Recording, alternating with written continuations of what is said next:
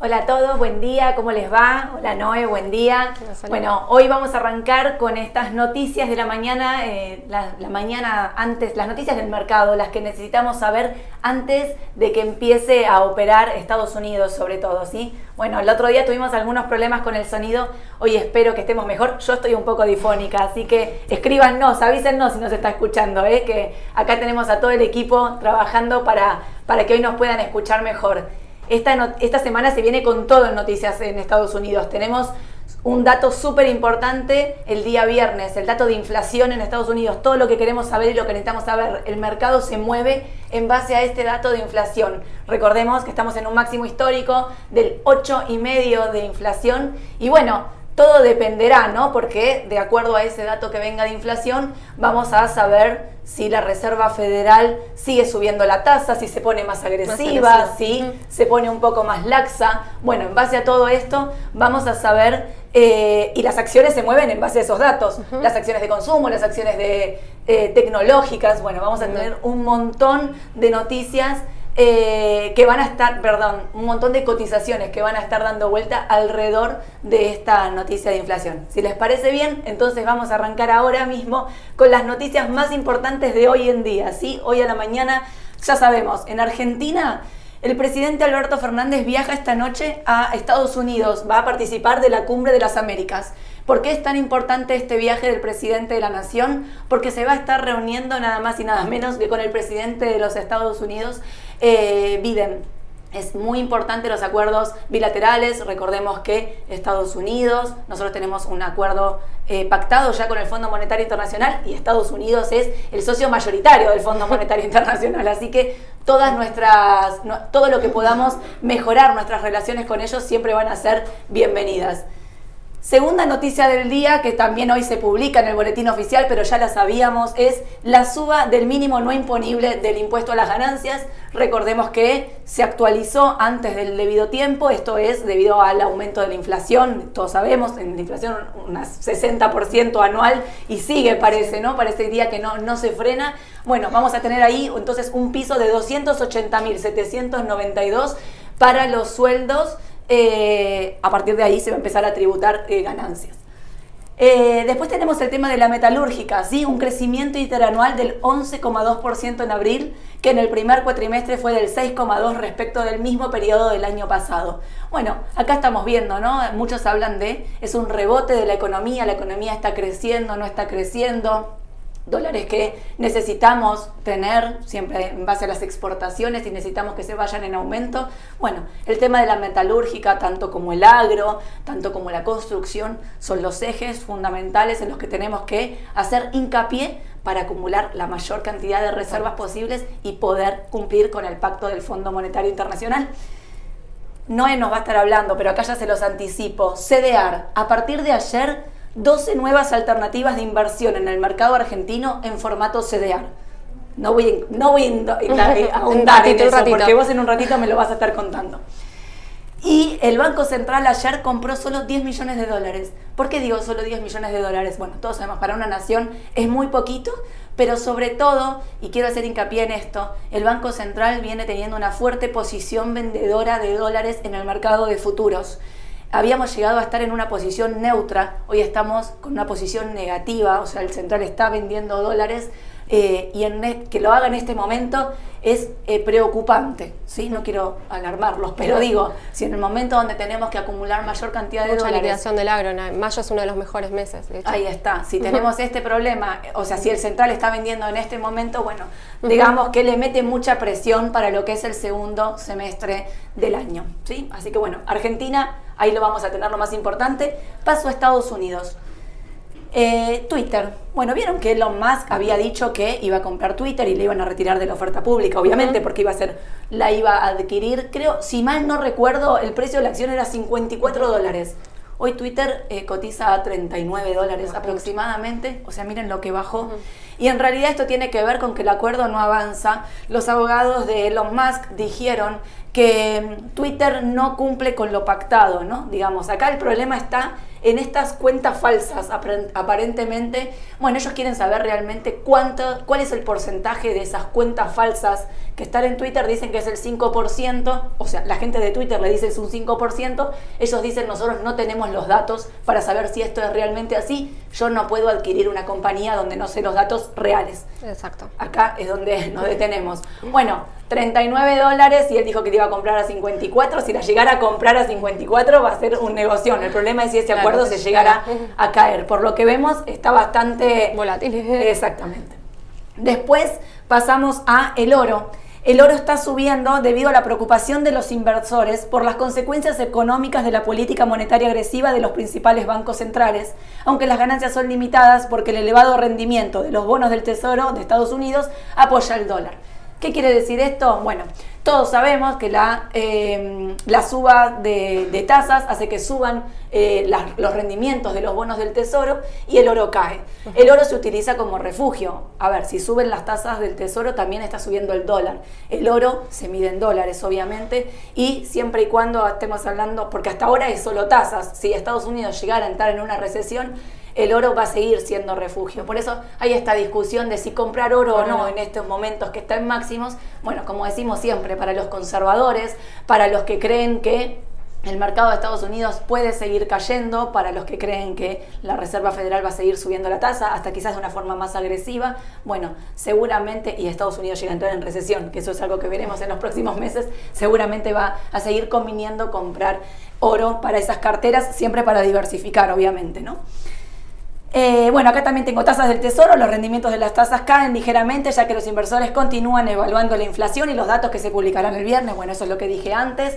Me voy a detener en Target. Las acciones de Target eh, cayeron 9.3 después de que el gran minorista anunciara su segunda advertencia de ganancias en solo tres semanas, admitiendo que necesita reducir una gran cantidad de inventario sin vender. ¿Esto a qué se debe? Bueno, tuvimos la caída de Target, tuvimos la caída de Walmart cuando presentó su balance también. Esos son vendedores eh, en Estados Unidos que están dentro del consumo minorista. Recordemos que es un sector que está siendo muy golpeado por el tema de, de la inflación, ¿no? O sea, te pueden consumir menos todos sabemos, bueno, acá en Argentina nosotros estamos muy acostumbrados a, este efecto, pero ellos no, y lo están viviendo de esta manera. Así que em, la, están consumiendo bastante menos y esto es el problema que está teniendo Target. Eh, Walmart también lo tuvo con que no pudo... Cuando presentó el balance se vio ahí. Una caída fuerte, Y no pudo eh, trasladar a precio los costos, ¿no? Costos de petróleo y costos de traslado que tiene directamente. El último tema es el de las criptomonedas. Vieron que hay una investigación en Estados Unidos que está recayendo sobre Binance. Hoy las criptomonedas están cayendo. Ayer cayeron un poquito más fuerte. Bueno, nada, siempre hay muchas investigaciones en torno a este exchange, que es el más grande del mundo, es por el que todo el mundo opera criptomonedas.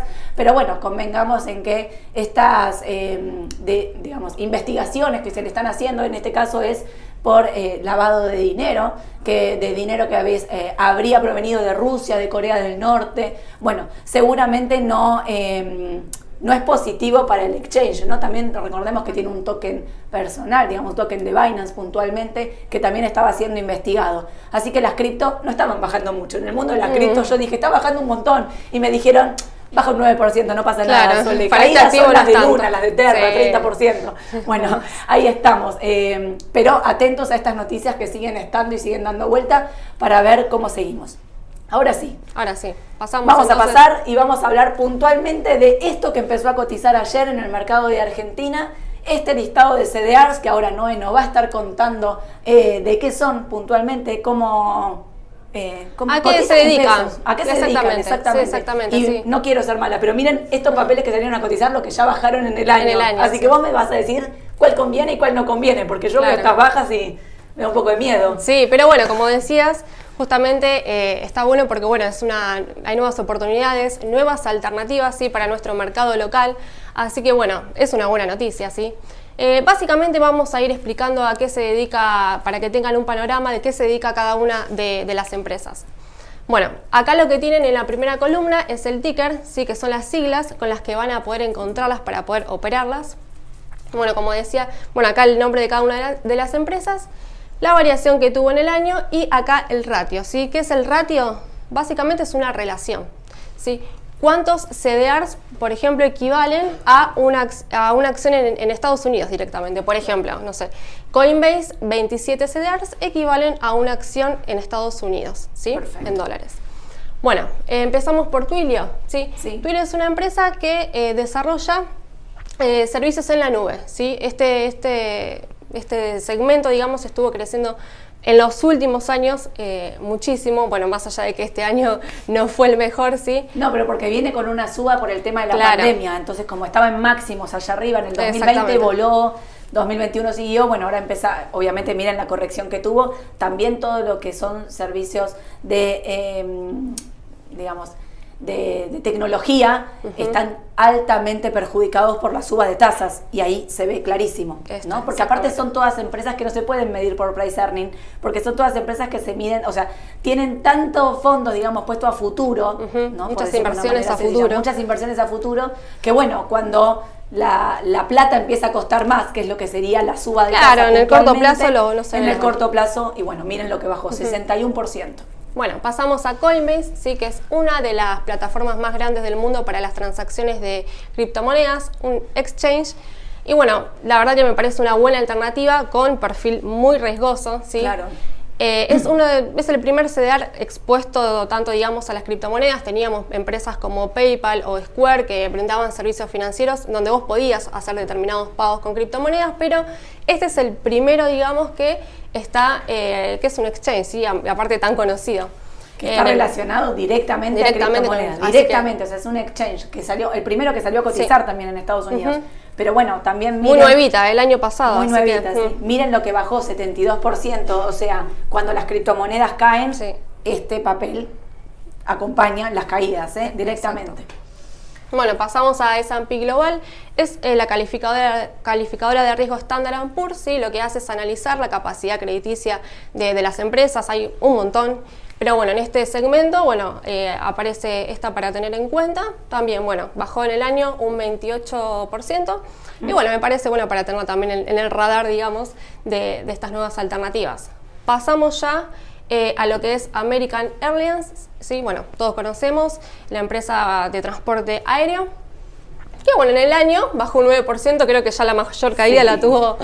La, tuvo ahí por la pandemia, recordemos. Pero bueno, también yo no sé hasta qué punto en este contexto si, a ver, si el, mundo se abre, digamos, ahora vieron que se levantó el confinamiento de China, si el mundo se abre, lo que es el turismo tendría que mejorar, por ahí se ve que están un poco ahí como aplacadas todavía por, este tema de la recesión de Estados Unidos, que obviamente si un país entra en recesión, uno qué es lo primero que deja de hacer? Entretenimiento, turismo, digamos, dejas de consumir esas cosas y ahí se ve. Pero bueno, es una línea, una primera línea, de una línea de Estados Unidos, eh, un 9% abajo.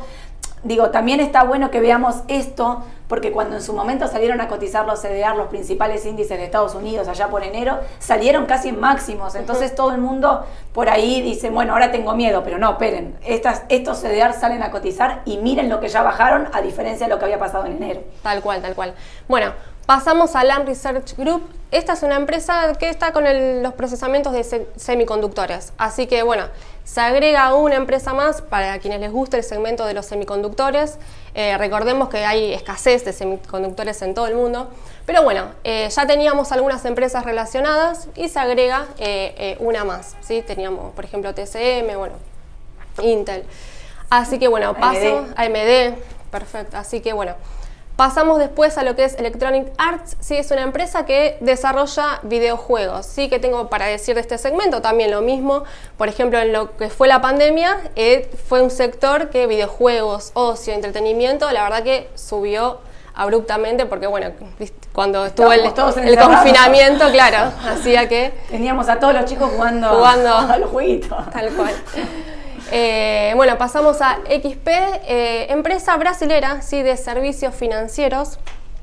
Eh, bueno, acá de tener en cuenta más que nada el contexto de Brasil, recordemos que bueno, que son las elecciones este año, así que empresa brasilera que está expuesta justamente a la volatilidad y al contexto político ¿no? que, se, que se vaya dando.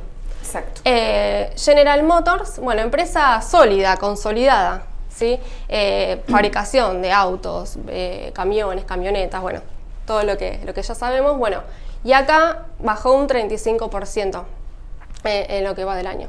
Sí, sí, está bien. Pasamos, bueno, Dow, una, la química más grande del mundo, se separó en 2019 de lo que era DuPont.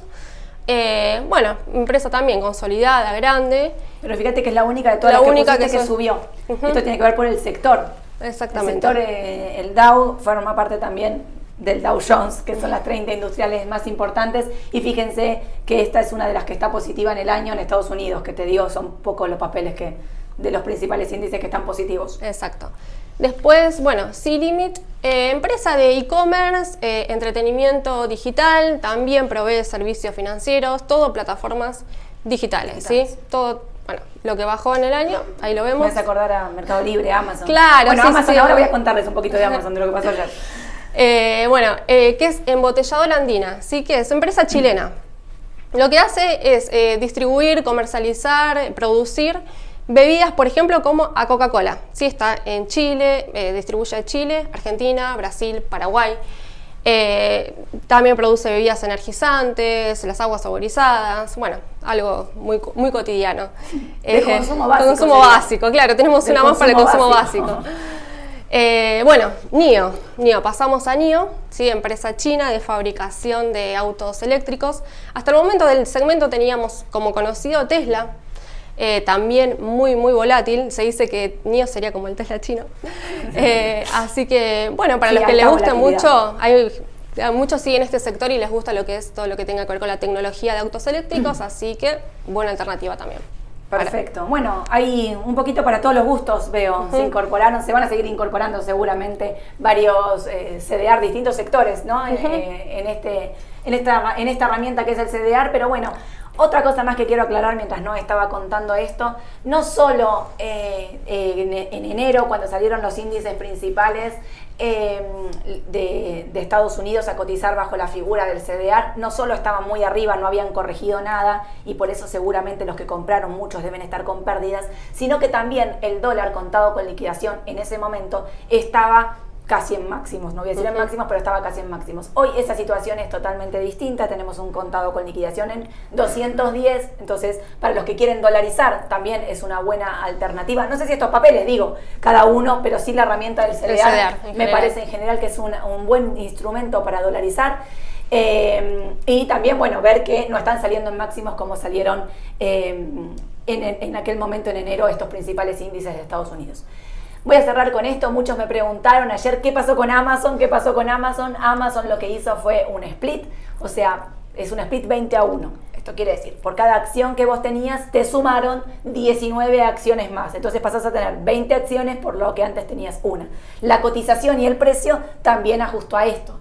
¿Por qué hace esto? Bueno, lo hacen para que más inversores puedan comprar. Generalmente se dice que se hace un split cuando el papel está muy caro, vieron que no sé, cuesta 3 mil, 4 mil dólares un papel. Entonces lo que hacen es bajar, reparten más acciones, hay más acciones en el mercado volumen, a, sí. un vol- a un valor menor, hay más volumen. Lo que hace es que, bueno, che, me compro una Amazon a 120 Las podemos comprar, dólares. claro, la puede comprar más gente. Lo puede comprar más gente. Eso es el fin de lo que pasó ayer con Amazon.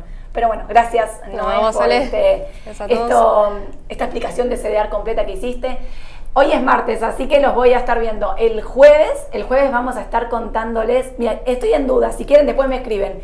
¿Papeles argentinos o papeles de Estados Unidos que quieran que les recomendemos? Díganos cómo quieren que lo armemos y les armamos el vivo en base a eso. Eh, suscríbanse en el canal de YouTube, síganos en las redes y que tengan un excelente día. Un saludo a todos. Chao, chao. chau.